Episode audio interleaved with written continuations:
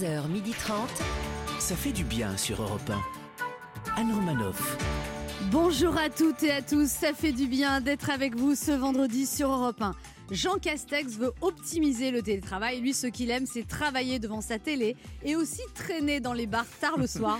Autant vous dire qu'il est heureux en ce moment de ne pas habiter à Marseille. Michael, qui regarde Salut Marseille, salut la France Elle a écrit à Meghan et Harry pour leur proposer qu'un jour leur fils épouse sa fille. Pourquoi pas Et que le mieux d'ici là, ce serait qu'elle s'installe avec eux dans leur villa de Los Angeles pour commencer sur de bonnes bases. La mère célibataire prête à tout sacrifier pour Oui, son enfant, Christine Béroux. Bonjour, bonjour à tous. Dimanche, ce sera à moitié sa fête. Et oui, ce sera la fête internationale des chauves, souris. Entre chauve et chauve-souris, il n'y a qu'un mot. Et c'est pourquoi il est un peu notre Batman à nous. Sacha Judasco est avec nous ce Ça matin. fait du bien de se sentir super-héros. Bonjour à tous. Et celle dont je n'ai pas pu prendre le vélo d'appartement tant ce jour-là, j'ai été ébloui par son charme et sa grâce. L'été lui va bien, la rentrée lui va encore mieux. Elle est notre cardio à tous tant elle fait battre nos cœurs. Anne Roumanoff. Au sommaire de cette émission, Sacha Judasco nous parlera des conséquences inattendues de l'épidémie. Christine Mérou nous racontera sa réunion de pré-rentrée des classes parce que l'école redémarre lundi pour Eh beaucoup oui. de parents. Nous parlerons du Tour de France avec Laurent Luyat, le Tour de France qui démarre demain et qui nous parlera de son émission Vélo Club sur France 2 après chaque étape. Puis notre invité jusqu'à 12h30 sera l'immense Eric Emmanuel Schmitt de retour sur scène avec deux pièces, Madame Pilinska et le secret de Chopin au théâtre Rive Gauche à partir du 3 septembre et le visiteur dont il est auteur en tournée dans toute la France à partir d'octobre. Et évidemment, nous vous ferons gagner un séjour Thalasso pour deux personnes en jouant à notre jeu Devinez qui je suis. 11h30. Anne Romanoff. Ça fait du bien sur Europe C'est le dernier week-end des vacances avant la rentrée scolaire. Ouais. Est-ce que ça vous angoisse? Vous avez des bons souvenirs de rentrée des classes? Michael qui regarde. Ah bah alors moi ma pire rentrée en fait non c'est pas forcément des bons souvenirs. Ma pire rentrée je me rappelle encore c'était en sixième. Tous les jours j'étais sans arrêt harcelé par les plus grands. En plus ils s'y mettaient à plusieurs. Ah bon, c'était qui? Pourquoi il vous harcelait Bah c'était les profs ils voulaient que je travaille tous les jours. Travail travail travail. Sacha Judasco? Ah, moi, j'ai jamais eu aussi peur de la rentrée, mais j'angoisse en ce moment jour et nuit. Mais pourquoi vous n'allez plus à l'école? Non, mais depuis que ma femme a arrêté de prendre la pilule, je peux vous dire qu'à chacune de mes rentrées, je panique grave. Christine Béraud, la rentrée des classes? Ah bah moi j'ai toujours adoré les rentrées parce que c'est l'époque de l'année où mes parents étaient obligés de m'acheter des choses vu que c'était écrit sur la liste. Et ouais, du coup Anne, ça vous dérange pas de, de me faire une liste et dessus vous écrivez Chanel et Louboutin. voilà, c'est pour mon banquier. Voilà, on se comprend, ne vous inquiétez pas. 1. Europe 1. Ça fait du bien de le dire. Sacha Judasco, ce matin, vous voulez rendre hommage à un disparu Oui, le coronavirus a fait encore une victime dont personne ne parle et je voudrais s'il vous plaît qu'on ait une pensée pour celui qui vient de disparaître. Voilà, je veux parler du slogan emblématique du KFC à s'en lécher les doigts. À cause de ce foutu virus, ils ont dû carrément retirer leur slogan. Alors personnellement, moi je vais vous dire, je trouve ça ridicule. Parce que la chaîne de fast-food a dû prendre cette décision car des internautes se sont plaints de l'influence que pourrait avoir le slogan en période de Covid. Ça veut dire que parce qu'il y a écrit c'est bon à s'en lécher les doigts, il y a des gens qui vont obligatoirement lécher les doigts. Voilà. Non mais t'imagines la pauvre vie qu'ils ont, ceux qui respectent tous les slogans publicitaires. Ah, mais quand ils mangent une danette, bah, ils sont toujours debout. Ah bah, on se lève tous pour danette. hein. Quand ils mangent du caprice des dieux, bah faut pas qu'ils soient seuls. Ah bah caprice à deux, caprice des dieux. hein. Si on suit cette logique, je suis désolé, mais je pense qu'il faudrait aussi adapter le nom des émissions de télé. Plus belle la vie, ça devient plus belle la vie. Avec un masque, touche pas à mon poste, touche pas à mon poste avant de t'être lavé les mains avec du gel hydroalcoolique. hein. Et vendredi tout est permis, bah ça devient vendredi tout est permis, sauf d'aller en boîte de nuit, d'aller à un concert, d'aller faire la fête avec plein d'amis, de faire des nouvelles rencontres qui peuvent finir dans un lit, mais sinon tout est permis. hein. Je finirai par contre par une vraie anecdote hein, pour me calmer. Comme vous le savez, cet été, je suis parti en vacances avec plein d'amis qui, eux, avaient tous des enfants. Et une de mes amies qui était là-bas a eu des soupçons de Covid et elle a dû faire un test. Et elle nous a tous réunis deux jours après pour nous donner le résultat de son test qui était négatif. Et là, tu as tous les enfants qui ont marqué leur déception. Ils ont fait Oh, c'est nul Et quand on leur a demandé pourquoi, ils ont dit Bah, bah si elle avait eu, euh, enfin, on aurait été obligé de rester deux semaines de plus en vacances dans cette villa avec piscine, ça aurait été génial. en vrai, je voyais que le positif et pas la, et pas la gravité que ça aurait pu avoir. Et ben, je suis content pour deux choses. La première, c'est que mon ami n'ait pas eu le Covid. Et la seconde, c'est que ce virus a fait beaucoup de ravages, mais il n'a pas totalement tué l'insouciance des enfants. Pourvu que ça dure. Oh, Bravo. mais quel. On joli. sent que vous allez bientôt être papa. Ouais. Vous avez acquis une profondeur. Allez, petit retour sur l'actualité de ces derniers jours. Ce dimanche, c'est la journée internationale des personnes disparues. Je souhaite une très bonne fête à Benjamin Griveaux et Agnès Buzyn. Ce dimanche, c'est la journée internationale des personnes disparues. Alors à ce propos, si le mec avec qui j'ai dîné la semaine dernière, il y a un an, pouvait me rappeler, ça serait plus sympa. En plus, j'ai oublié mon portefeuille chez toi, connard. Jean Castex a déclaré aller au cinéma, aller au théâtre. Une politique, un, un politique qui nous dit d'aller voir d'autres gens jouer la comédie, lui au moins il a pas peur de la concurrence. Jean-Michel Blanquer a tranché à l'école le masque devra être porté par tous les adultes, même en maternelle. Alors une maîtresse qui arrive dans sa classe en étant masquée, ça devrait donner ça. Bonjour les enfants, je suis votre nouvelle maîtresse.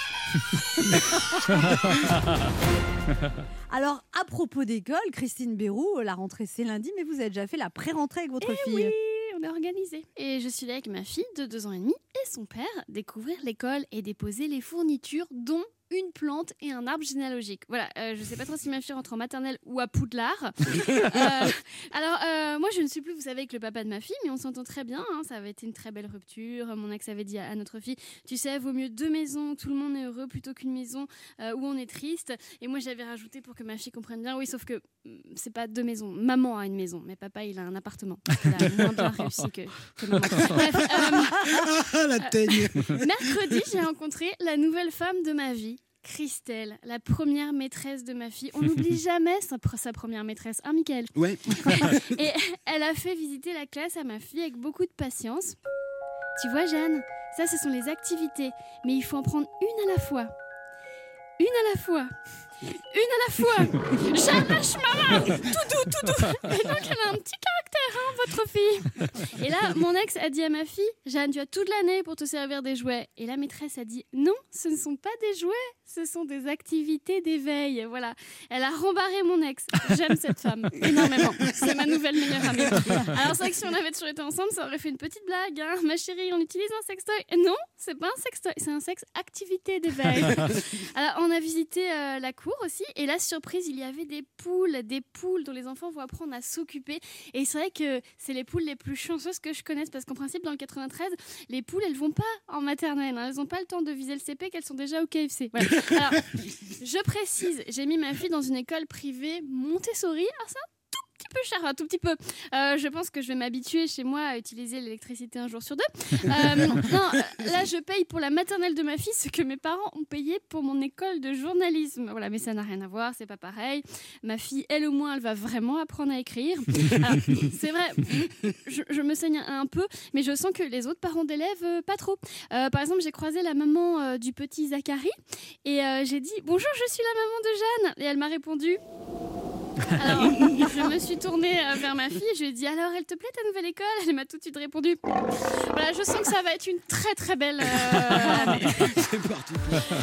On se retrouve dans un instant sur Europe 1 avec Christine Bérou, Mickaël. Quiroga, Ouais. Sacha Judasco On est là. et deux de nos auditeurs qui tenteront de gagner un séjour Thalasso pour deux personnes en jouant à notre jeu Devinez qui je suis.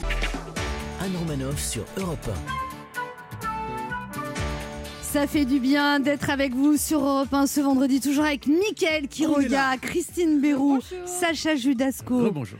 Et alors, Sacha Judasco, vous avez passé un bon été, je crois que vous étiez avec beaucoup d'enfants. J'étais avec énorme- et ils sont tous revenus en vie. Genre- Mais, ces enfants, ça vous a donné envie d'avoir des enfants? Alors non, Tu leur as donné des noms de dictateurs, j'ai vu non, sur euh, Instagram. c'est vrai, c'est vrai, c'est vrai que pour moi j'avais avec moi tous les dictateurs, mais honnêtement, je crois que j'étais, je les ai rendus encore plus dingues que m'ont rendu dingue. J'étais vraiment le gamin. J'ai- pas arrêté d'entendre pendant toutes les vacances. Sacha, arrête d'embêter les enfants. C'était ma passion. Ça vous a fait retomber en enfance. Ah, mais vraiment. C'est le moment de notre jeu qui s'appelle comment, Michael Le devinez qui je suis. Europe 1, Anne Romanoff. Le principe est simple, deux auditeurs en compétition, chacun choisit un chroniqueur qui aura 40 secondes pour faire deviner un maximum de personnalités qui ont marqué la semaine. Je vous propose de jouer pour un séjour pour deux personnes, détente, bien-être, évasion, à l'hôtel Thalasso Spa Les Flamants Roses à Canet-Roussillon, proche de Perpignan. Vivez l'été indien à la mode méditerranéenne, deux nuits en formule petit déjeuner avec deux demi-journées de cure de remise en forme par personne, modelage sous affusion, bain multijet, chromothérapie, hydrogé, aquagym, accès à l'espace marin, hammam, sauna, salle de fitness. Plus d'infos sur hôtel-flamand-rose.com. Et on joue d'abord avec Aurore. Bonjour Aurore. Bonjour Anne, bonjour l'équipe. Salut. Bonjour. Aurore, vous avez 40 ans, vous habitez à Pontcharrat dans l'Isère, vous êtes ouvrière en microtechnologie, c'est tout ce qui est micro carte SIM, c'est ça? Ouais, en fait, c'est tout ce qui est euh, tout petit dans les téléphones pour que ça marche. Euh, Ah, Vous devez avoir des yeux, voilà. des bons yeux, alors vous travaillez avec une loupe peut-être? Oui. Euh, Non, euh, moi, je- en fait, euh, on a des, des équipements qui grossissent les choses, donc c'est ça a la taille d'un cheveu, mais nous, on voit ça euh, en taille normale, donc voilà, on a beaucoup de d'équipements qui sont en haute technologie. Alors vous avez Voilà. deux enfants, 9 ans et 6 ans, et vous n'êtes pas marié. Voilà, on est en, en couple, mais pas mariés. Et on peut savoir pourquoi, Aurore. Ah, Et alors là, il va falloir que je vous passe monsieur. parce que- Ça sent le règlement de compte. Ça sent le C'est règlement de monsieur qui Non. ne veut pas se marier Voilà, ouais, ouais. Ouais, Quelles sont que- ces raisons hein. Mais c'est toujours la même chose, les mecs qui veulent se sentir libres, ils, croient- ils sont en couple, ils croient qu'ils ont des gosses, ils croient que s'ils se marient pas, ils sont plus libres. Eh bah ben, non, ils sont pas libres. Il n'y a pas que les femmes qui se sont libérées, hein, c'est tout. si demain vous rencontrez quelqu'un, Aurore, et ben voilà, c'est lui qui va se retrouver euh, parce que vous serez pas. Oui, non, mais on, on laisse l'illusion de croire qu'ils sont encore libres, en fait. Voilà, c'est ça. Comment, comment il s'appelle le monsieur? Il s'appelle Cyril. Cyril, et il fait quoi? Bah, la même chose que moi. Ah, vous êtes rencontrés au travail? Exactement. Il y a un lien de hiérarchie entre vous ou pas? Eux, non, non, non. Vous êtes à égalité. Non, non. On est à égalité, oui, oui. Et puis on travaille pas, on, on fait la même chose, mais on n'a pas les mêmes horaires. Donc, euh, on- quand l'un est au travail, l'autre est à la maison et inversement. Bah, Donc, il n'y a pas bien. de problème de conflit au travail. Et vous écoutez Voilà. souvent l'émission, Aurore? Eh bah oui, euh, dès que je peux, j'écoute. Bah, C'est très Voilà. gentil. Aurore, vous jouez avec qui? Avec Christine, s'il vous plaît. Christine Béroux, liste 1 ou liste 2 Eh ben, on va prendre la une. Sachant que maintenant on découvre les listes au moment où, on, où le, Oui. le pour, faire plus de suspense. un- Attention, top chrono. Ok, bah euh, c'est I'm a single lady. I'm a single lady, c'est une chanteuse américaine. Euh, pouf, euh, oui, oui, oui. euh, Rihanna ou Non. Beyoncé Oui, ou Lady ah, c'est Gaga. notre ancien Premier ministre. Euh, non, c'est pas ça, le Euh, ministre de l'Intérieur. euh, il est dansé en ministre- boîte et tout ça. Euh, je ne sais plus. Bah, elle a écrit Les Deux Petits Nègres, romancière anglaise. Agatha Christie, euh, oui, c'est ça. Alors, ma, ma chérie, tout est superbe, une brésilienne qui relouque les gens. Christina Cordula, Oui, c'est notre ministre de l'Éducation. Euh, Blanquer, Oui, c'est un, imi- imitateur. euh, euh, c'est un imi- Laurent Gérard. euh, c'est un joueur de foot. Il, Pas mal. Hein. hein, surtout qu'il avait pas Cinq de- bonnes Il réponses. n'y avait pas beaucoup de mots. Vous avez vu comment j'ai paniqué au début? Oui, et Christophe Eh, Castaner, vous, Vous avez n'êtes pas la bugué. seule, vous inquiétez pas. Cinq, vous êtes cinq bonnes réponses, c'est pas mal du tout, Aurore. On va voir comment se débrouille Yves. Et vous n'avez bugué sur Christophe Castaner. Yves, Oui, bonjour, messieurs, dames. bonjour, dames. Bonjour Yves. On rentre, on croit qu'il rentre dans un bar tabac. Bonjour, monsieur, dame. Euh, Ah non, je ne sais pas. Je Dans une pas. boulangerie. Bonjour, Yves, vous avez 65 ans, vous êtes retraité, vous habitez à Toulouse. Eh oui. Vous oui, aviez- je suis retraité. Vous aviez gagné il y a deux ans, mais vous n'aviez pas pu partir à cause de soucis Non, de famille. On avait des soucis de famille, j'ai essayé de reporter, c'était pas possible et ça a duré très très longtemps. Et mon beau-père est mort en fin d'année. Ah, et vous aviez gagné quoi? J'ai gagné un séjour de Thalasso, mais en Bretagne, Ah, très très loin. Et vous aviez pas. nord. Vous aviez non, le c'est la Bretagne, c'est pas le nord, c'est l'ouest déjà. Vous n'avez Ouais, pas pu loin. reporter à l'époque? Non, non, j'ai pas pu reporter. Je voulais même l'offrir à ma fille, on n'a pas voulu, donc euh, ben, Oh. tant pis. Hein. Si j'avais su à ce moment-là, je l'aurais offert à la personne que j'avais battue. Bon, en tout cas, là, vous rejouez. Vous êtes marié depuis Bah oui. 43 ans.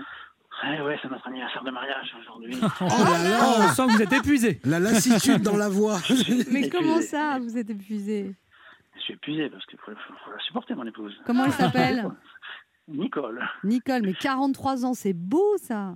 Ah, n'est-ce pas hein? Je mérite Oui, une ça médaille. donne hein. envie, dis donc. euh, c'est- Ben oui, Moi, j'ai, moi, j'ai tenu 25 ans, c'est déjà bien, mais Déjà bien, C'est bien, ça, déjà. ça fait un Ouais. bail. 43 ans, là, oh là là. C'est beau, hein? C'est beau. Ouais. hein Vous choisissez quel chroniqueur? Il y a Michael qui regarde Oui. Ben, Je vais jouer avec lui, puis après je lui dirai un mot après le jeu. Qu'est-ce que vous avez comme mot à Voilà, lui dire? Je voilà. suis ton père. Non, non, non, tu après, regardes pas la liste. Je regarde pas. Si, je tu as regardé non, la non, non, liste. Je l'ai ouverte, j'ai pas regardé. Oui, Je menteur. vous ai pas quitté des yeux. Qu'est-ce que vous voulez dire, Yves? Vous le connaissez, Michael qui Ah, regarde? non. Oui, oui, je l'écoute souvent. Je, je, je, je en parlerai après, c'est mieux. Ah, Oh là d'accord. Oh là. Oh, il y a des comptes à régler là. Ouais, attends, je Non, réfléchis, je dois de la non. thune à quelqu'un. Non, non, non. Att- Attends, c'est non, Michael. ne regarde pas Ah la oui, c'est vrai, liste, non, c'est mais t'es c'est- tricheur. Non, c'est machinal. c'est machinal. Non, non, vous êtes que des tricheurs dans cette émission. Je regarde pas. Attention, vous êtes prêts, Yves Vous êtes prêts, Michael Oui. Attention, Je suis prêt, nous sommes prêts. top chrono. Alors, euh, Foix, c'est notre nouveau Premier ministre. C'est Jean Castex. Euh, c'est un humoriste, il faisait euh, des sketchs euh, Le Blond, euh, Chouchou-. Voilà. L'ex-patronne des, des Miss France, une dame avec un chapeau. C'est Madame de Fontenay. Voilà. La femme du président des États-Unis. C'est. Je... Passons. Euh, L'ex-femme de Tom Cruise, une blonde. Euh, non, c'est Nicole Kidman. Voilà. Euh, euh, la, la- la Miss Guadeloupe. ne- bah non, bah non, bah non. j'ai- tout- J'y arrive plus là. Bah il me reste. euh, bah non, j'ai pas. Oh là là, quatre bonnes réponses. Vous avez bugué Ah sur non, Mélania Trump. Yves, Ouais, mais c'est perdu. Oh. c'est lui qui m'a fait perdre. Ouais, je m'en veux, Quelle je m'en idée de. Michael aussi. Ah Bon, bah, Je veux. en même temps, en même temps, je vais vous dire, moi je suis pro Giroud. Pro Giroud, vous aimez bien ceux qui perdent, c'est ça que vous voulez dire Non, non, non, il ne perd pas, il marque des buts, il est champion du monde, lui. Non, c'est c'est par rapport à moi parce que moi j'aimais pas trop Ah, Giroud. c'est parce que euh. oui, il a tout le temps critiqué Giroud et Oui, vous, parce vous que pendant la Giroud. Coupe du Monde, il a pas mis un seul but, même pas un tir cadré quoi en 13 matchs. Il a fait des passes décisives. Il a fait marquer Voilà. les autres, il a joué collectif. c'est ça qui Ouais, les autres ils ont mal, ils ont gagné malgré Giroud. Ouais. Ouais. Bon. Enfin, moi j'ai perdu grâce à vous. Hein. Oui. Je suis désolé, je suis Allez, désolé. Yves, déjà. Pardon. Vous, Michael, même combat. Hein. Yves, déjà, Europe 1 vous offre un cartable et une trousse Paul Fox, un lot de consolation.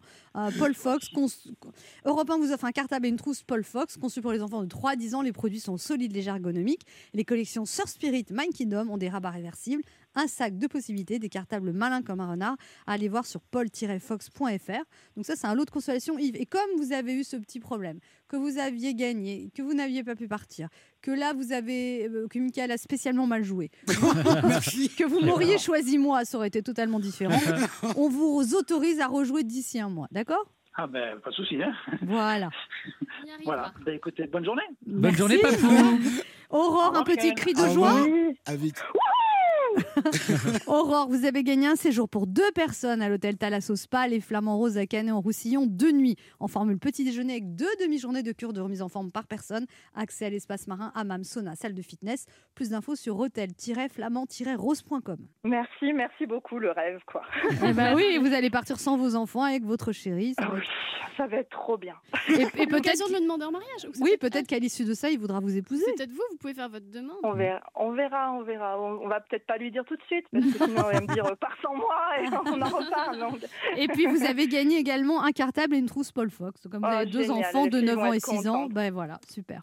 Eh Et- ben, écoutez, euh, elles se partageront. Et puis petit clin d'œil, pour le coup, euh, Olivier Giroud est né euh, à la commune à côté de chez moi, donc c'est Bon, j'adore Olivier Giraud, on n'en parle plus. On n'en parle plus. voilà. On vous embrasse, Aurore. Profitez bien de ce séjour en Thalasso et continuez à nous écouter. Merci beaucoup. hein. Merci, merci tous. À bientôt. Merci à Au revoir. Pour jouer avec nous, laissez un message avec vos coordonnées sur le répondeur de l'émission 3921, 50 centimes d'euros la minute, ou via le formulaire de l'émission sur le site europe1.fr. On se retrouve dans quelques instants sur Europe 1 avec Mickaël Quiroga, Yeah. Sacha suite. Christine suite. et notre premier invité Laurent Luyat qui présentera Vélo Club à partir de demain sur France 2 après chaque étape du Tour de France. Anne Romanoff sur Europe Ça fait du bien d'être avec vous sur Europe 1 ce vendredi, toujours avec Mickaël Quiroga, Christine Bérou, Sacha Judasco. Rebonjour. Alors vous savez que demain c'est le départ du Tour de France. Est-ce que vous êtes adepte du vélo au quotidien de temps en temps, uniquement en cas de force majeure? Côté sport, vous êtes plutôt vélo, vélo d'appartement, roue libre. Sacha Judasco, Ah, moi, en tout cas, je pense que le Tour de France tombe à point nommé. vous pensez que tous les Français sont passionnés par le vélo? Ah, ça, je sais pas, hein, mais ce dont je suis sûr, c'est qu'en ce moment, tous les Français pédalent dans la semoule. Christine Bérou, le Ah, moi, Tour de fait- France bah, Moi, ça fait deux mois euh, que je regarde du cyclisme avec ma fille. J'ai le Tour du Square. Voilà. euh, J'aurais préféré le Tour de France. Au moins, les cyclistes, ils crient pas Maman, maman, sans les pieds dès que tu vas sur Instagram. Et surtout, ils ont plus les petits trous. Voilà. Vous êtes un petit peu... euh, Et à part ça, elle me dit d'en faire. hein. je crois- qu'il est temps que votre fille rentre à l'école. Ça va être un soulagement. Oui, ça va être une nouvelle vie qui commence.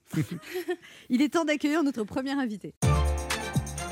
Anne Romanoff sur Europe Après 20 ans devant les caméras, il a toujours une allure d'éternel jeune homme, comme quoi le sport, ça conserve. Car le sport, c'est son truc de la terre battue de Roland Garros à l'asphalte des routes du Tour de France, en passant par les JO d'hiver ou d'été. C'est un journaliste sportif tout-terrain, récompensé par le prix de meilleur commentateur sportif en 2010. Et il a intérêt à être en forme car on va le retrouver tous les dimanches à 20h sur France 3, dans Stade 2, mais aussi chaque jour sur France 2 dès demain pour Vélo Club, le rendez-vous incontournable des fans du Tour de France. Et à partir du 27 septembre à Roland Garros, voyons s'il a des commentaires à ajouter. Accueillons le toujours souriant Laurent Luyat.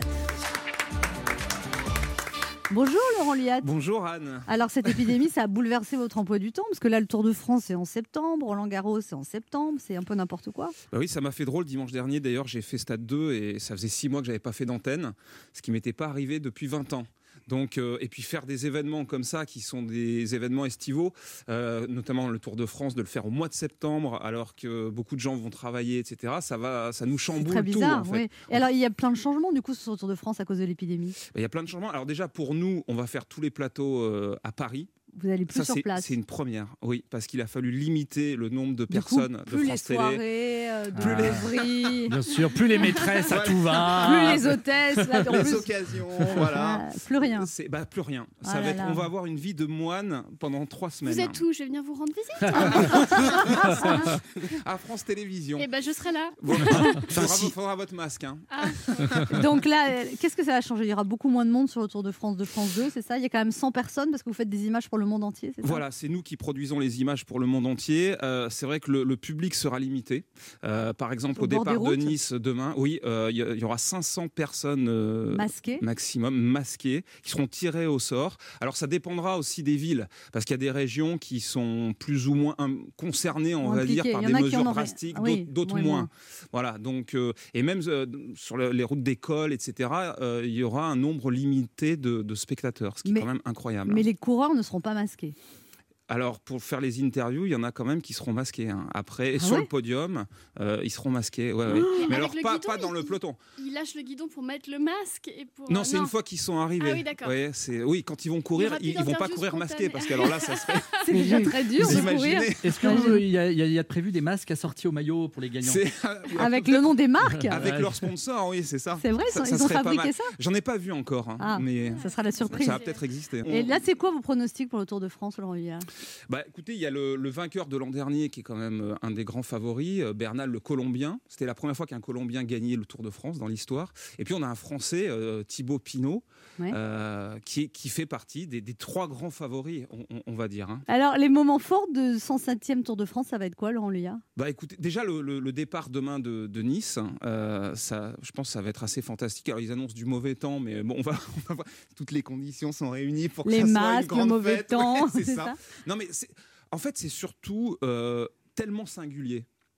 On- on n'a jamais vu ça à tous les niveaux. C'est un, un tour décalé, des gens masqués, des. des, des- Mais normalement, quand même, les gens, les, les gens regardent. euh, Mais ce que je veux dire, c'est que ça fait toujours des bonnes audiences sur le Tour Ah de oui. France, mais ça fait partie d'une culture. C'est-à-dire, on est en vacances, on allume la télé vers vrai. 18h, on regarde qui a gagné.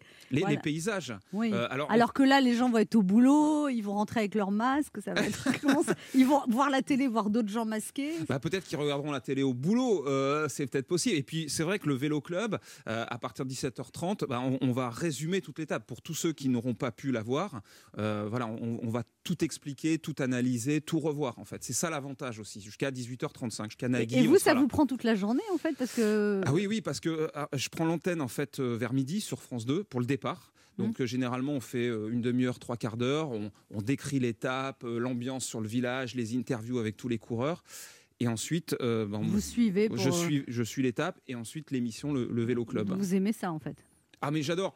Déjà être en direct euh, quand on fait de la télé, c'est fantastique. C'est c'est ce qu'il y a de plus. Vous-même, vous faites du beau. vélo, Laurent Euh, qui. un petit peu à la campagne, mais euh, en, en ville, je suis pas fanat. hein. Déjà, euh, en termes de pollution, c'est quand même pas terrible.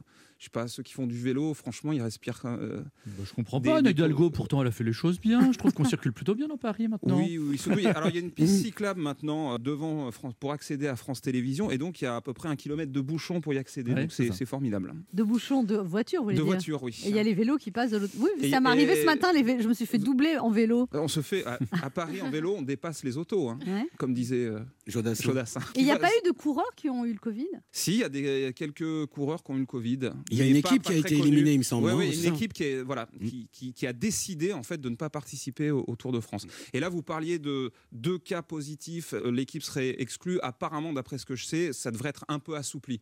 Si c'est deux coureurs, euh, oui. Si c'est Du staff, c'est autre chose. Voilà, du staff. Ils sont moins fêtards que les footballeurs, quoi. Ouais, euh, c'est ça. Ce qui Et le- craint, c'est le peloton en fait, parce que s'il y a un cas dans Bah, le peloton avec le On l'aspiration, dit plus un peloton, on dit un le- cluster du Un coup. cluster. Le un cluster cluster, vient de passer. Mais oui, parce qu'ils respirent Exactement. En plus, les pauvres. Ben, c'est ça, puis il y a le vent, l'aspiration, C'est ça. euh, euh, là les gouttelettes, la sueur, Oh tout là ça, c'est ça la grande crainte en fait. Puis sprinter avec euh, la resp- enfin en respectant les, di- Ouais, les les distances, c'est pas comme pousse-toi, t'es pas un mètre.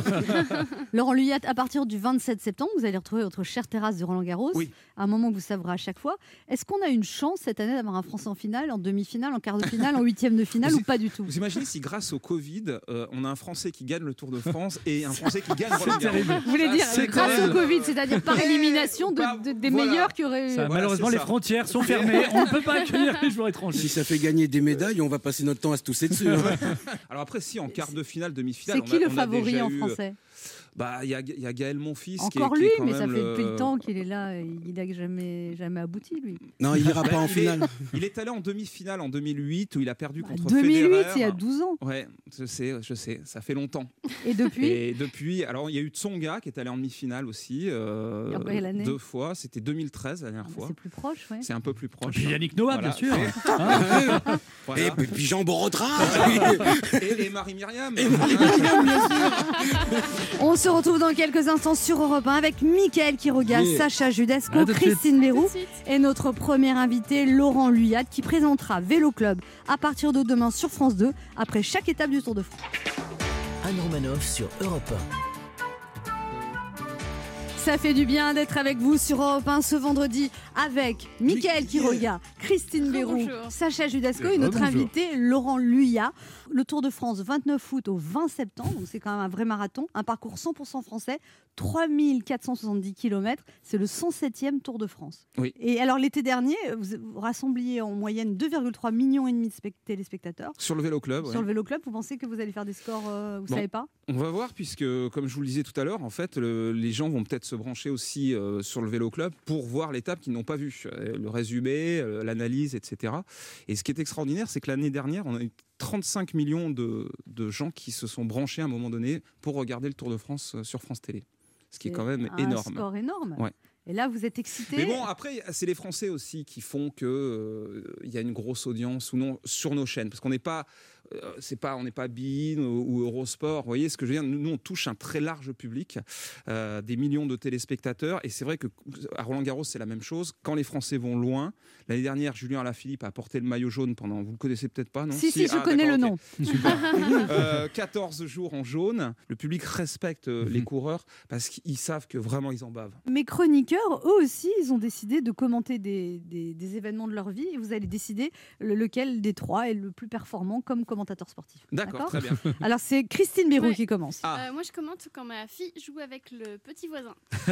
Pour l'instant, les deux adversaires se regardent. Ma fille tente un câlin, esquive du petit Lucas. Ma fille tente un bisou, panique du petit Lucas qui appelle ça maman. Attention, ma fille se saisit d'une pomme pote. Elle ouvre le pomme pote. Elle badigeonne le petit Lucas qui hurle. Intervention des parents du petit Lucas. Quoi? Ah, ah non, c'est pas ma fille. Ah. Ah Carton rouge pour la maman de ma fille. Fin du match. Michael qui regarde Alors, bah, moi, je peux vous commenter le jour où je fais du shopping parce que ça aussi, euh, croyez-moi, c'est sportif. Bienvenue pour cette euh, rencontre entre Michael Quiroga et un vendeur de vêtements neufs. Une rencontre très attendue puisque je vous rappelle qu'elle n'a lieu qu'une fois tous les 10 ans. Mais ça y est, c'est le coup d'envoi. Euh, magnifique glissade du vendeur qui ramène une veste à jabot bleu cintrée avec martingale. Belle esquive de Michael qui recule et qui lâche un, un incisif. Mais tu m'as pris pour Austin Powers ou quoi Il marque un point et certains observateurs se plaisent à dire que Michael aurait intérêt à faire évoluer son style. Mine déconfit du vendeur qui réagit immédiatement et propose une très belle chemisette en satin stretch accompagnée d'un splendide pantalon ballon multipoche en simili-cuir. Blocage de Michael qui passe à l'attaque. Mais attention, je crois que là c'est décisif. Rotation, léger coup d'épaule pour déséquilibrer le vendeur. Oh non, Michael se dirige vers le portant du fond, celui des habits de chantier. Il attrape une chemise large, un manche courte, un Marcel et un bas de survêtement. Mais pourquoi? Et voilà, c'est la faute, le mauvais choix, la de goût, le coup de tête. C'est toujours mauvais, ça, le coup de tête. Oh, Michael, Michael, pas ça, pas ça, Michael. Oh non, pas ça, pas aujourd'hui, pas maintenant, pas après tout ce que tu as vu. Les officiels sont en train de, se consulter, le deuxième, le troisième vendeur. Et non, voilà, c'est ce que je redoutais, c'est le carton rouge. C'est épouvantable. Très bien. Sacha Judasco Ah bah moi je peux vous commenter comment ma femme s'y prend pour que je lui fasse un enfant en ce moment. C'est pas le même sport. hein. Et bienvenue dans le match de ce soir qui se joue à domicile, sans public, je précise. L'adversaire a hésité entre plusieurs maillots pour finalement arriver sans maillot. Enfin si, une épilation maillot visiblement. L'adversaire se rapproche, elle fait du corps à corps, elle veut qu'il y ait match. Elle allonge d'un geste le challenger qui est très stressé. On le voit car il est très très tendu. C'est elle qui fait tous les match, il est inactif. On hésiterait presque à faire rentrer des remplaçants. Et il finit par tirer de toutes ses forces. Elle prend du plaisir. C'est une magnifique simulation. Il faudra maintenant attendre quelques semaines pour savoir s'il y a eu but. Alors, verdict? Allez, les trois sont bons, hein, mais Ouais. euh, Michael, allez. Mickaël, Ouais, ouais. bravo Mickaël. Merci, merci. L'action qui fait du bien. Alors, dans cette émission, Laurent Liette, on reçoit chaque jour un auditeur qui fait du bien avec une action bénévole. Aujourd'hui, on a Audrey au téléphone. Bonjour Audrey. Bonjour. Alors, Audrey, vous avez 31 ans, vous travaillez dans la communication à Paris. Oui, c'est ça. Et qu'est-ce que vous faites comme bonne action aujourd'hui? Eh ben, écoutez, je donne euh, des vêtements. J'ai fait pas mal de tri pendant le confinement, comme euh, à mon avis beaucoup de de gens, et euh, j'ai euh, une vingtaine euh, en fait de, de robes et de vestes Quelle que taille je voulais donner en taille 40 et 42. Et Il y a des robes et des D'accord. Et vous habillez. et comment comment font les gens qui veulent Il faut quoi Il faut vous appeler? Comment ça se passe? Eh ben, écoutez, oui, vous pouvez m'appeler. euh, je suis sur Paris et je peux les donner. J'ai tout mis dans un sac et euh, je donne à la personne euh, qui sera intéressée par ça. Vous êtes dans quel quartier à Paris? Dans le 17e. Dans le 17e. Eh ben Audrey, le message est passé. Le premier ou la première qui appelle, enfin plutôt plutôt une femme, hein, mais après si un homme Oui, peut plutôt. por- Non, il y a- il y, a Sacha qui voulait changer Bah de oui, style. pourquoi pas si, si une femme peut porter vos vêtements, c'est très gentil. On appelle le 3921. Merci beaucoup Audrey. Avec plaisir. Laurent Luyat, qu'est-ce qu'on peut vous souhaiter pour ce Tour de France Être en Bah, forme être enfant, parce que là, c'est vrai que j'attaque un marathon donc de six semaines non-stop. Et vous avez une hygiène alimentaire, une hygiène de vie, comme moi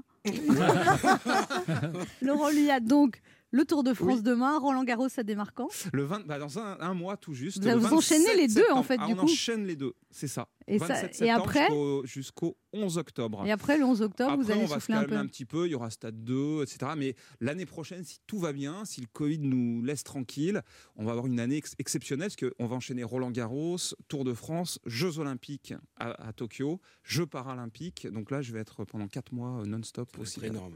Ouais, ça va être énorme. Mais on croise les doigts quand même. hein.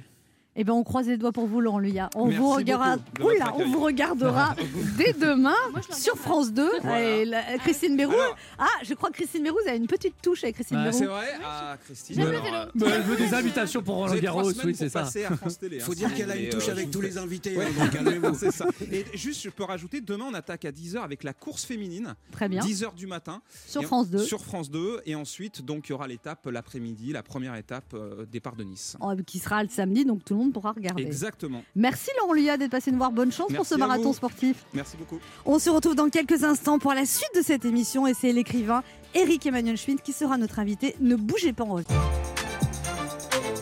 Anne Romanoff sur Europe Ça fait du bien d'être avec vous ce vendredi sur Europe 1, toujours avec Mickaël qui On est là, regarde, on est là. Christine Bérou, Bonjour. Sacha Judasco. Et nous accueillons maintenant un des écrivains les plus prolifiques de sa génération, un romancier multi-récompensé, un dramaturge dont les pièces sont jouées dans plus de 50 pays, un cinéaste prometteur, mais aussi un mélomane averti. Ce membre de l'Académie Goncourt nous fait l'honneur de sa présence pour nous parler de Madame Pilinska et le secret de Chopin, dont il est l'auteur et l'interprète, qui se jouera du 3 septembre au 4 octobre 2020 au Théâtre Rive Gauche, mais aussi de la pièce Le Visiteur, dont il est l'auteur, en tournée dans toute la France et à Paris dès janvier 2021. Lui aussi, c'est toujours un plaisir quand il vient nous rendre visite. Eric Emmanuel Schmitt est avec nous ce midi sur Europe 1. Bonjour Eric Emmanuel Schmitt. Bonjour, je suis impressionné par la présentation. J'aimerais bien être celui que vous dites. Pourquoi vous n'êtes pas celui que je dis Si, sans doute, mais je me vis pas comme ça. Vous vivez comment Au, au présent, C'est-à-dire ben là, euh, je suis heureux d'être à Paris. Je suis heureux que le théâtre rouvre dans une semaine. Enfin, un théâtre qui rouvre. Euh, on va pouvoir retrouver le public. Euh, voilà, je vis totalement dans l'instant. Mais vous, êtes- vous avez l'air très pimpant. Oh, non. Alors, pimpant, c'est la première fois comme ça. non, mais vous avez l'air reposé, serein. Ah bah, c'est sûr qu'après six mois à la campagne, euh, Comment vous avez vécu ce confinement, Eric Emmanuel Schmitt Oh, bah, comme tout le monde, avec des bonheurs et des malheurs, on est forcé de, de faire des, des- des bilans. On fait d'abord des bilans sur sa propre vie. Euh, qu'est-ce, qui, qu'est-ce qui est bien, qu'est-ce qui n'est pas bien Est-ce que je suis bien accompagné Est-ce que je suis... Et alors? Dans votre vie, ça Oui, va ça, ça va. Ça, ça va, Ça, ça d'accord va, ça va. Votre couple a résisté au confinement. Ouais, ouais, oui, au contraire même, renforcé. Qu'est-ce qui va pas dans la vie d'Eric Emmanuel Schmitt Euh, ben, je m'arrange pour que les choses aillent bien, voilà. Mais, euh, Mais ça a été à l'occasion d'une remise en cause quand même, ce confinement ou pas? Une Oui, réflexion, je, je me suis des décisions sur. C'est vrai que je suis- euh, mon assistante m'a dit que depuis 20 ans, je prenais 70 avions par an. C'est-à-dire que vraiment, je parcours le monde euh, pour, pour, pour justement pour les pour, pour la bilan prom- carbone alors qui oui, va pour la promotion des livres, voilà, et, et- et des pièces. Et, et là, je me suis dit, c'est peut-être un peu trop, mais en même temps, j'avais peur de m'immobiliser. Je me suis rendu compte qu'en fait, j'étais très très heureux d'être à, à la maison, euh, avec mes proches, euh, avec mes chiens dont je peux m'occuper tous les jours, et que j'écrivais avec euh, tranquillité au lieu d'écrire dans une tranquillité que Un j'arrache peu au, frénétique. au oui. stress ambiant. Quoi. Ouais. Je pense qu'il y, y a beaucoup de gens qui, qui ont vécu ça, c'est-à-dire les gens qui ont une vie très très active. Le, ce, ce confinement leur a permis d'é- d'éviter peut-être euh, l'infarctus qui allait leur dire calme-toi ou euh, le problème de santé qui allait l'immobiliser. C'est-à-dire tout d'un coup, de- devant ces grands mois vides, on s'est dit mais il faudrait peut-être que je me calme un peu et que, et que je prenne soin de moi. Il paraît que vous faites euh, de beaucoup de marches avec vos Beaucoup chiens et un coach une fois par semaine. là. Ouais, et depuis le confinement, euh, une heure piscine tous les jours. Ah oui? Ouais, Tous les jours? Ouais. Et vous nagez quoi? Euh, ah, uniquement la brasse. Ah hein, oui. je- oui, mais ne vous moquez pas. Bah, c'est moi, c'est moi, c'est quand j'essaye de nager le crawl que tout le monde est mort de rire, alors qu'en fait j'ai ma technique qui est personnelle. moi, c'est moi qui meurs quand je nage le crawl, c'est pas les autres. Donc une heure de piscine par jour. Moi, c'est bien ça. Et là, donc vous, vous allez retourner sur scène pour la première fois Ouais. depuis euh, plusieurs Bah, mois. Depuis le mois de mars. ouais. Ouais. Ouais. Et vous êtes impatient de retrouver Madame Pelinska, le secret de Ah Chopin bah oui, moi j'adore jouer cette pièce. Alors je l'ai jouée l'année dernière à Paris et je m'attendais pas à ce que ça ait un tel succès. Donc c'est pour ça qu'on le reprend. Je l'avais joué 30 fois, puis on refusait du monde, donc on refait 30 représentations. Et euh, pour moi c'est un bonheur cette pièce parce que je suis d'abord sur scène avec un grand pianiste qui est Nicolas Stavi qui joue, du, qui joue Chopin quand, il, quand l'histoire le demande. Quand il faut jouer mal, c'est moi qui joue. Quand il faut jouer bien, c'est lui. Et, euh, et puis surtout, moi, dans, dans cette pièce, je suis moi aujourd'hui, mais je me raconte quand j'avais 20 ans, donc j'ai de nouveau 20 ans, ce qui est très agréable. Et puis je suis aussi Madame Pilinska, cette professeure euh, Qui a polonaise. vraiment existé? Oui, professeur de, de piano polonaise totalement excentrique, euh, aimable comme un cactus, euh, qui, qui, qui, qui, me martyrisait. Et puis je suis aussi un autre personnage, la tante aimée. Donc c'est ça la merveille du théâtre, c'est-à-dire qu'on peut, on peut changer d'âge, on peut changer de sexe, et elle a c'est moins coûteux que la chirurgie et c'est réversible. Et cette femme a eu une grande influence sur vous, Madame Pilinska? Oui, moi j'étais j'étais étudiant à Paris, euh, je faisais des études de philosophie. Et, à l'école euh, normale supérieure, faut pas me oui, à préciser. Normal Sup, rue d'Ulm. Et, euh, et je continuais le piano parce que j'avais commencé le piano quand j'avais 9 ans. Mais je n'arrivais pas à jouer Chopin. Et comme c'est mon, mon- les œuvres de piano que je préfère, celles de Chopin, j'ai cherché et, à travers des amis, j'ai trouvé ce professeur euh, parce que je voulais jouer bien Chopin. Et en fait, elle a eu une importance euh, au-delà de, de Chopin. C'est-à-dire, on a tous eu dans notre vie des professeurs qui nous ont appris plus que ce qu'ils nous apprenaient, mais qui ont été des gens qui nous ont marqués. Ils nous ont appris à apprendre, ils nous ont appris à être patients, ils nous Moi, ont c'est Anne appris... Romanoff. Oh, le faillot. Je suis contente que tu le reconnaisses enfin. Elle vous a Et- appris à vivre. Elle m'a appris à vivre, voilà. Parce que ses conseils étaient, étaient, étaient aberrants, c'est-à-dire qu'elle me disait, euh, bon, euh, ne touchez plus un piano, mais allez tous les matins au Jardin du Luxembourg à, à l'aube et apprenez à cueillir des fleurs sans faire tomber les gouttes de rosée. Pour avoir un, un toucher délicat, comme on doit avoir au piano quand on joue Chopin. Faites des ronds dans l'eau pour apprendre la résonance. Euh, regardez le vent dans les arbres par rapport au tronc pour faire la différence entre la main droite et la main gauche. Faire l'amour lentement aussi, non? Faire l'amour en- en regardant dans les yeux. Mais calmez-vous, s'il vous plaît. Je sens une tension dans cette. Et, et- et Et du ça, coup- vous l'avez fait Ben oui, l'amour lentement Ben oui, du coup, je suis tombé amoureux même. Vous avez vu, elle vous a rien demandé sur les fleurs. hein. Mais euh, oui, c'est-à-dire être attentif. En fait, le, le grand secret de son enseignement, c'est d'être attentif. Être présent à l'instant. Voilà, attentif euh, à une fleur qui pousse, attentif à la personne qui est en face de vous, attentif aux gestes que vous faites ou que vous recevez, attentif à la touche que vous, vous enfoncez sur le piano, au son qui naît. Une, une école de l'attention, c'était, elle, elle était Et de l'hypersensibilité aussi. Et voilà. Et donc, elle m'a dégrossi. Euh, elle, a vu arriver un garçon un peu fort qui pouvait jouer surtout du Rachmaninoff plus que du Chopin, quoi, des, des trucs euh, bien, bien forts. Et euh, elle m'a, elle m'a adouci. Je ne joue toujours pas bien Chopin. Parce- Bah, mieux mieux qu'avant quand même. Non, parce qu'à la fin de nos cours, elle, elle m'a dit bon, vous jouez très bien Chopin, mais pas sur un piano.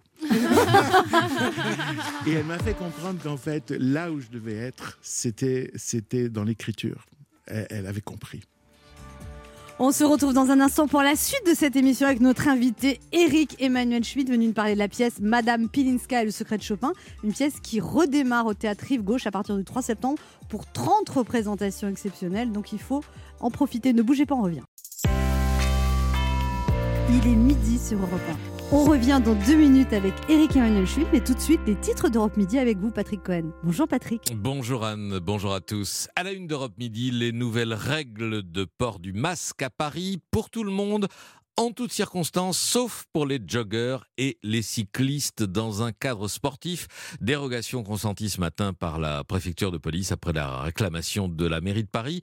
On reviendra sur ce euh, cafouillage avec Justin Morin et on appellera Pierre Herbulot dans les rues de Paris pour voir ce qu'en disent et ce qu'en font les Parisiens de ces nouvelles règles.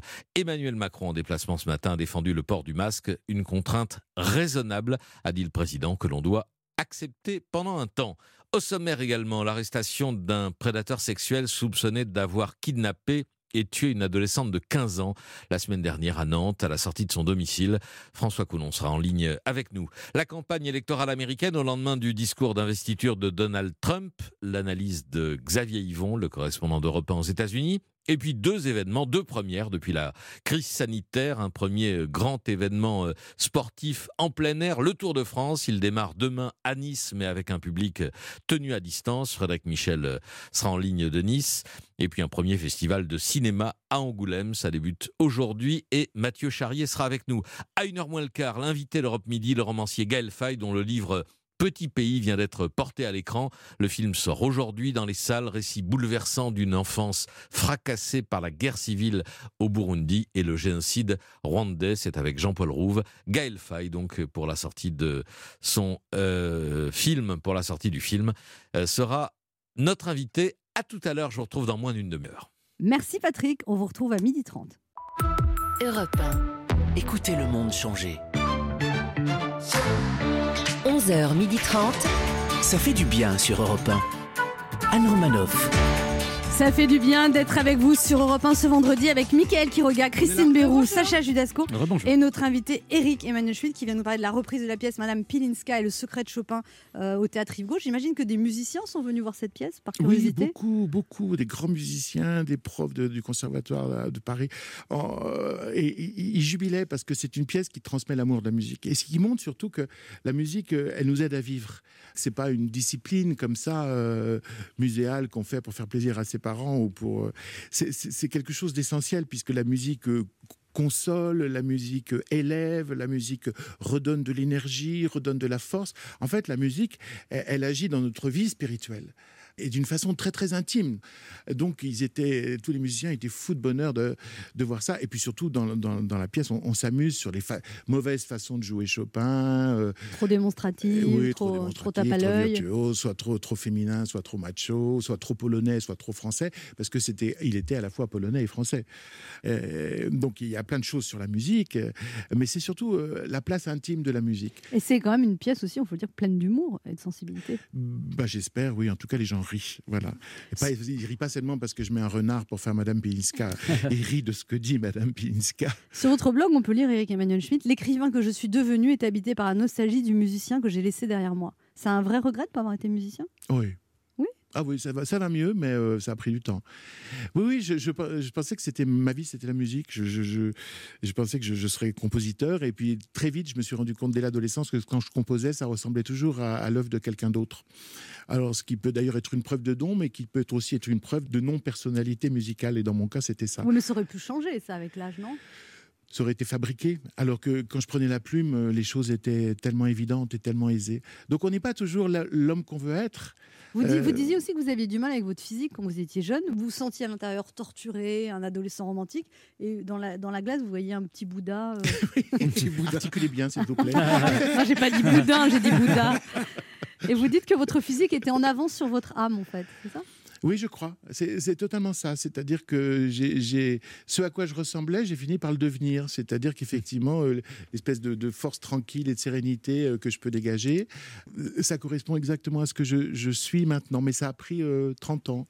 Et vous dites que vous avez quand même une adolescence très difficile. Vous avez eu des, des pulsions suicidaires. oui. Mais qui n'a pas eu ça? Bah, c'est c'est Plus viol- ou moins quand même. bah, c'est violent l'adolescence parce que c'est un deuil, pas de l'enfance, mais du monde des possibles qu'il y avait dans l'enfance. Quand on est enfant, on croit que la vie, ça va être mille choses, qu'on va, on va être à la fois euh, euh, aviateur, euh, archéologue, chanteur, euh, Musicien. musicien, par exemple. Mannequin Euh, pour mon cas. Enfin, voilà. été très dur le jour où j'ai renoncé à ma carrière de top modèle. Ça a été Mais très c'est ça, mais moi, vous avez Moi, je comprends toujours pas pourquoi vous avez renoncé. hein. Et effectivement, voilà, la vie s'impose. Il y a ce corps qui apparaît. On se dit, c'est avec ça qu'il va falloir faire. C'est avec ça qu'il va falloir que je sois aimé et que j'aime. Donc, on est un peu impressionné quand même. Euh, Et vos parents étaient deux grands sportifs, deux grands athlètes. ouais. Ils se disputaient tout le temps. Oui, oui, oui, ils s'aimaient comme ça. Ils s'aimaient en se disputant, mais ils s'aimaient. Ça, ça par contre, je m'en rendais compte. Et par contre, ils vous, vous levez à 6 h du matin, vous vous emmenez faire du sport et vous vous dites que vous préfériez euh, lire et, et- Ah ouais. et faire du piano. Ouais, tous mes copains et mes copines voulaient avoir mes parents comme parents, mais pas moi. Euh, parce Debout à 6 h du matin pour faire des randonnées dans la Des montagne. randonnées, du ski de fond, du ski alpin, ça j'aime bien. Euh, aller à la piscine. Moi je disais foutez-moi la paix, laissez-moi lire, laissez-moi faire du piano, laissez-moi dans ma chambre. Euh, Et qu'est-ce qu'il disait d'avoir un fils comme ça euh, Ma mère était ravie. Et, et mon père me, me- me- me regardait comme une erreur de la nature. Vous dites que toute sa vie, votre père s'est fait du souci pour vous. Complètement. Mon père était un angoissé. Et quand je suis né, j'avais un bec de lièvre, euh, dont il y a encore les traces. Et, et mon père, qui était kinésithérapeute, euh, s'est inquiété euh, immédiatement dès qu'il m'a vu. Alors que ma mère s'est réjouie, il m'a embrassé. Mon père euh, s'est inquiété et a pensé que si j'avais un bec de lièvre, j'avais peut-être aussi un, handicap mental, parce que souvent il y a un retard euh, au développement qui, accompagne ça. Et donc, son premier acte, ça a été de m'ausculter et de vérifier mes réflexes. Et donc, toute ma vie, ça a été comme ça. Et je sais, quand j'étais petit, ma mère, euh, me disait, mais quand, ton père te prenait dans, tes bras, tu hurlais. Ben, je disais oui, parce qu'il ne m'embrassait pas, il m'auscultait. Euh, donc, mon père vérifiait que j'étais normal. Et puis vous demandez 30 euros à la fin de la consultation. quand même. il me les donnait. les 30 euros. Mais du coup, je crois que ça m'a ça m'a- ça- ça m'a fait grandir. C'est-à-dire, j'ai passé, je pense, euh, 50 ans de ma vie à rassurer mon père. Il a À- vu votre dire, réussite, votre père? Oui, oui, ah, ça, il était heureux. Ah. Euh, il vous fait a pas- fait des compliments quand même? Oui, mais enfin non, j'ai su qu'il en faisait, mais pas à moi direct. euh. Non, non, mais mon père pouvait dire l'amour que sous la forme de la fierté. Et c'était ces, une belle chose. ces hommes très pudiques qui ne peuvent pas dire je t'aime. Mais je sentais à, à ses yeux et est-ce que j'entendais qu'on me rapportait qu'il était très très fier. C'est comme de Ken Romanoff, elle nous dit jamais, mais on entend qu'elle euh, qu'elle le dit à je t'aime, Christine. Michael qui regarde des choses à vous dire. Alors Eric Emmanuel Schmitt, je suis ravi de vous rencontrer, euh, surtout aujourd'hui, hein, puisque vous êtes auteur. Et moi, aujourd'hui, c'est un jour qui me met particulièrement en joie, parce que je viens d'apprendre que l'un des meilleurs romans policiers de tous les temps va changer de titre en France. Les Dix Petits Nègres d'Agatha Christie va désormais s'intituler Ils étaient 10, et ça me fait plaisir. Je sais que je vais en énerver certains, parce que j'ai vu les débats sur les chaînes info. Ils étaient en PLS, ils s'en remettent pas. Il y en a qui tiennent à ce mot nègre, hein, alors qu'ils ne le sont pas. Alors que moi qui le suis, j'y tiens pas plus que ça à ce euh. C'est à la demande de son arrière-petit-fils euh, qui a dit qu'Agatha Christie n'aurait pas aimé l'idée que quelqu'un soit blessé par une de ses tournures de phrases, raison pour laquelle, quand le roman fut publié aux États-Unis, par exemple, le titre était And then there were none. Et soudain, il n'y avait plus personne. Euh, euh, qui colle très bien d'ailleurs avec cette histoire de ces gens qui disparaissent sans qu'on comprenne pourquoi, les uns après les autres, jusqu'à ce qu'il n'y ait plus personne. Vous voyez, c'est un peu le Parti Socialiste, mais en anglais. Voilà. C'est un roman que j'ai lu deux fois. Euh, Je lis tout deux fois. hein. C'est comme votre pièce tirée de votre roman où je risque d'aller deux fois, une fois pour la voir et puis une fois pour la comprendre. Madame Pilinska et le secret de Chopin. Alors j'adore, j'adore Madame Pilinska qui donne des cours de piano. La première leçon, vous ne touchez pas le piano, elle vous fait allonger sous le piano à queue pour, pour vous faire ressentir la musique. Je trouve que c'est une très bonne méthode. D'ailleurs, si vous voulez, n'hésitez pas, passez sous le bureau pour mieux ressentir ma chronique. On vous a installé un petit coussin, quelques milliardises, une infusion de thé blanc au pétale de yuzu, c'est génial. Vous dites, Madame Pilitska, elle tire de ce piano des sons absolument enchanteurs et là j'ai l'impression que le temps s'arrête, que la lumière rentre dans la pièce. Vous lui demandez qu'est-ce que c'est, elle vous répond Chopin. Ah oui, alors attention, parce que euh, je sais pas si ça vous arrive souvent, mais le temps qui s'arrête, la lumière qui rentre dans la pièce, la perte de repère, il y en a qui appellent ça une révélation, il y a des endroits où on appelle ça de la bœuf et de la bonne. Ou alors un AVC, il faut voir. Alors ce que j'aime beaucoup chez vous, c'est cette différence entre ce que vous appelez le littéraire et le littéral. vous voyez Oui. Voilà, il y a le littéral, si vous voulez, où on, où on dit tout, et le littéraire où on inscrit des choses en filigrane, on les cache, ou carrément on les oublie. Vous voyez, un peu la même différence qu'il peut y avoir entre un programme politique qui serait le littéral, alors que l'exercice du pouvoir serait lui plutôt carrément littéraire. hein. Ce que j'aime beaucoup aussi chez vous, c'est ce goût, ce talent pour la suggestion. Vous voyez, vous pratiquez ce qu'en rhétorique on appelle la synecdoque. Alors, quand un éleveur vous dit par exemple, dans mon troupeau, il y a 20 têtes de bétail, c'est pas juste 20 têtes qui passent comme ça toutes seules. hein. En général, derrière la tête, il y a le reste de la vache. hein. Voilà, la synecdoque, c'est ça, c'est le fait de citer une partie pour désigner le tout. C'est un peu comme quand Anne nous dit Ah, j'ai mangé une barre chocolatée. elle pratique aussi la synecdoque. Parce qu'elle nous dit qu'elle avait mangé une barre chocolatée, certes, mais elle ne nous dit pas qu'il y avait cinq emballages dans la poubelle. Bref, tout ça pour dire que je ne manquerai pas la reprise de votre pièce, Madame Pilinska et le secret de Chopin, pour le texte et pour la musique, puisque pour vous, l'un ne va pas sans l'autre, on l'a compris. Et comme l'a dit Stravinsky, la musique. Stravinsky. pardon, c'est pas le même. Stravinsky, la musique commence là où le texte s'arrête. On se retrouve dans un instant pour la dernière partie de cette émission avec notre invité Eric Emmanuel Chute, venu nous parler de la reprise de la pièce Madame Pilinska et le secret de Chopin au Théâtre Rive Gauche à Paris à partir du 3 septembre et de sa pièce Le Visiteur qui va être en tournée à partir du mois d'octobre. Ne bougez pas, on revient. Anne Romanoff sur Europe Ça fait du bien d'être avec vous sur Europe 1 ce vendredi, toujours avec Mickaël qui regarde, Christine Bérou. Sacha Judasco, je cherchais votre nom. Bonjour, vous avez fait une synecdoque. Euh. Alors, Eric Emmanuel vous avez des compliments à faire à Mickaël Quiroga sur sa chronique? Mais oui, parce que, outre qu'elle était extrêmement emportée, etc., mais elle était aussi euh, très nourrie, très cultivée, bravo. On croirait pas le voir Ah bah, il nous ça. a tous étonnés. Non, hein. moi, mélanger la culture et le rire, c'est ce que j'adore. Mais moi, je ne connaissais Merci pas ce mot synecdoque. Ouais, ben moi non plus, jusqu'à hier. Bah oui, quand vous Je dites, peux vous dire que je vais euh, ressortir. Je, vois des voiles sur la mer. Ouais. La voile veut dire le bateau, c'est la partie pour le tout. Où euh, il lui planta son fer dans le ventre, euh, le fer qui est le, matériau de l'épée. Euh, donc voilà, la partie pour le tout. C'est une figure de, de style classique. Alors, merci Eric Emmanuel Schmitt. Ah, Vous voilà. êtes- Je vais le ressortir. Ça, ça va être la classe à des dîners. Je sens que. Alors parlons aussi de, de la reprise de la pièce Le Visiteur, qui est une pièce qui s'est déjà jouée avec beaucoup de succès. Vous la reprenez donc en tournée, c'est pas vous qui jouez bien sûr. Euh, Sam Carman joue Oui, dedans. Et au Théâtre Rive Gauche à partir de janvier 2021. Alors le pitch, c'est- allez-y. le pitch, c'est qu'on est dans le cabinet du docteur Freud, chez Sigmund Freud, en 1938, à Vienne. Et euh, c'est le soir où les nazis, qui ont envahi Vienne, euh, lui arrachent sa fille, Anna Freud, pour l'emmener à la Gestapo et l'interroger. Et pour Freud, c'est une nuit épouvantable. Et pendant cette nuit, arrive, d'une façon un peu mystérieuse, est-ce par la fenêtre, est-ce autrement, un homme, un dandy, Un visiteur. un visiteur en frac qui veut parler à Freud. Et une conversation s'engage et qui est des plus curieuses parce que finalement, au bout d'un temps, on finit par se demander mais qui est ce visiteur? Est-ce que ce ne serait pas Dieu? Qui vient rendre visite à Sigmund Freud. Or, on le sait très bien, Sigmund Freud ne croit pas en Dieu. Sigmund Freud est un athée euh, Convaincu. convaincu, un catéchumène de l'incroyance. Et donc s'engage un, un- un- un vrai discours sur, euh, en fait, euh, voilà, la place du mal dans nos vies. Euh, Est-ce que Dieu peut exister dans un monde où il y a autant d'horreur Et donc, Vous, vous croyez en Dieu, Eric Emmanuel moi, je crois en Dieu, oui. Euh, Vous y mais- croyez pas depuis toujours, vous y croyez depuis cette nuit dans le désert, vous avez une révélation à 29 ans? Oui, tout à fait.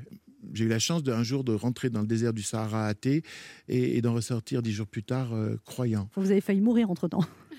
C'était une chance aussi. Ça a dû jouer, je pense. Exactement. Je pense, ouais. Parce qu'on on perd la maîtrise, on perd le contrôle. Je me suis perdu dans le désert, euh, sans rien à boire et sans rien à manger pendant 32 heures. Et moi, qui étais quelqu'un qui voulait toujours dominer tout, ses sentiments, ses émotions, ses pensées, j'étais déjà agrégé et docteur en philosophie. Tout d'un coup, là, j'ai- dû cesser de tout maîtriser, de tout dominer. Et à ce moment-là, quelque chose pouvait se passer. Il pouvait m'arriver quelque chose. Euh, S'il n'y a pas de faille, la lumière ne passe pas. Euh, et, et- et donc voilà, moi souvent quand je rencontre des gens qui me disent, vous savez, je, je suis sur un chemin spirituel, je cherche de Dieu, je cherche, je cherche. Je dis, euh, calmez-vous, décontractez-vous. Il faut surtout. Moi, par exemple, je cherche Cherche un homme. Alors calme-toi. Décontractez-vous. Voilà, décontractez. Ah aussi, il faut que je me décontracte. Ah ben, l'amour, c'est c'est- c'est- c'est- c'est- c'est comme le travail, c'est quand on n'en cherche pas que ça Ouais, c'est arrive. tout le monde dit ça, mais en même temps, si tu cherches pas, tu trouves pas. Est-ce que quelqu'un qui reste dans sa chambre qui n'aura pas de CV, il a aucune chance Oui, de trouver l'amour Dites pas ça aux 4 millions de chômeurs. ne cherchez surtout pas. hein. Non, mais euh, voilà. Pour la- Donc j'ai eu cette chance de, de- de- de- de- voilà d'avoir une nuit euh, comme ça, une nuit mystique que j'ai appelée Nuit de feu dans, dans le livre que j'ai consacré à ça. Alors ça, ça fait que je ne sais rien de plus. hein. Je suis toujours dans l'ignorance, mais j'habite l'ignorance d'une façon différente. Vous avez quand même une intuition de la foi qui est très forte qui arrive Voilà. à ce moment-là. Une révélation, en fait. Oui, mais, oui, c'est-à-dire que je, je pense que tout a un sens et que Alors, le sens de cette épidémie, c'est quoi, par exemple? Bah, je, je crois que chacun peut en faire du sens. Regardez c'est ce, dont on discutait au début. Qu'est- Qu'est-ce qu'on a appris chacun de nous, de notre vie, de nos erreurs? C'est quoi ça- vos erreurs, vous, Eric Emmanuel Schmitt? On a l'impression que c'est que du succès quand on Oh, voit ça de l'extérieur. Non, mais c'est vrai. On- Euh, Moi, l'impatience. Je suis très impatient. Colérique? Alors, pas du tout. Bah, Impatient, on s'énerve quand on est impatient. Non, on veut, on veut- on veut obtenir trop vite la chose. Parfois, je, je, je- Bousculé. Ouais, je bouscule, je brusque, j'anticipe, j'attends pas. Vous, vous savez très bien, dans nos métiers, parfois, il faut attendre un peu pour que la chose se passe vraiment ah bien. oui, je sais. Voilà. eh bien, voilà, c'est un peu trop volontariste, quoi. Alors, vous savez que dans cette émission, on a une nouvelle rubrique, Emmanuel Schmitt. On, on donne des épreuves aux invités. Et comme je pense que vous auriez pu être prêtre, on vous a préparé une homélie à lire, mais ça concerne les, les hommes politiques français. Si vous voulez. Ah ah. Parti trop tôt du gouvernement.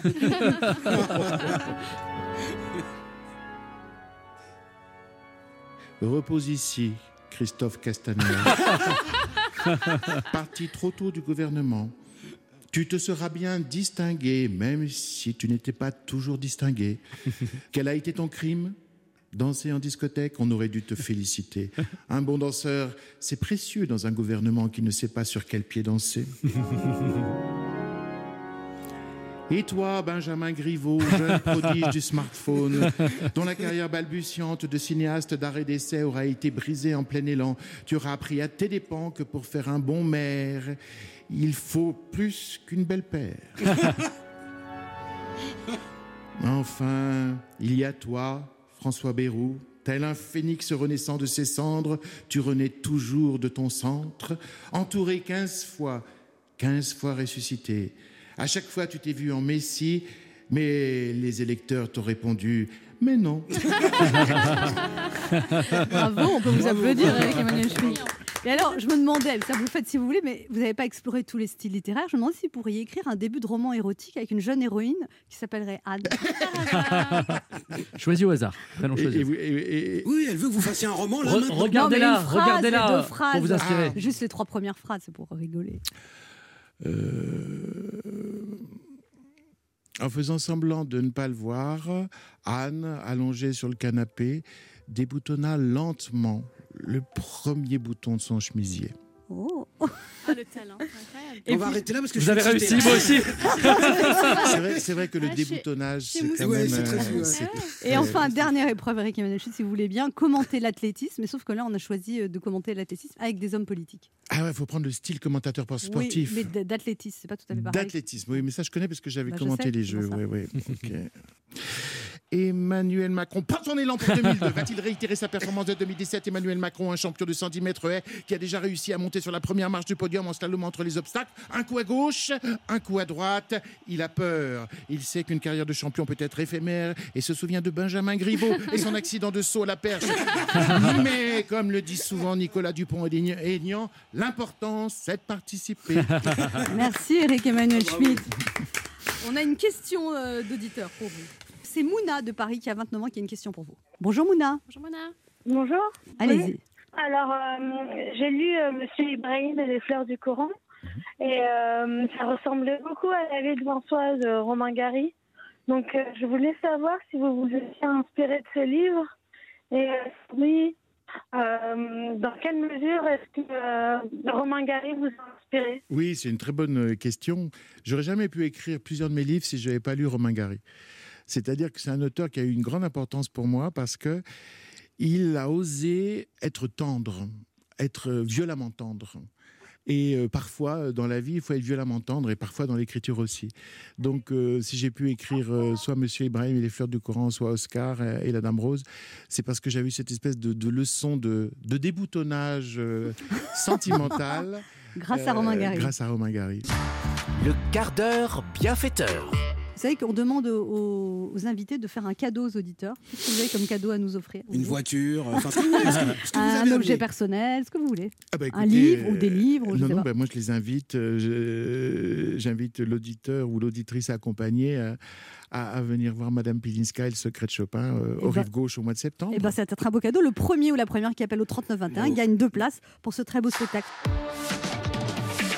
Merci Eric Emmanuel Schwinn d'être passé nous voir. C'était un plaisir de vous recevoir. On appelle votre pièce, Madame Pilinska, Le secret de Chopin, à partir du 3 septembre au Théâtre Rive Gauche et votre pièce mythique, Le visiteur, en tournée dans toute la France en octobre à partir de janvier 2021 au Théâtre Rive Gauche. Merci à vous. On vous laisse en compagnie. Dites merci. Merci. Merci. On vous laisse en compagnie de Patrick Cohen pour le journal de 12h30. On sera de retour dès lundi à 11h sur Europe 1. Passez un excellent week-end.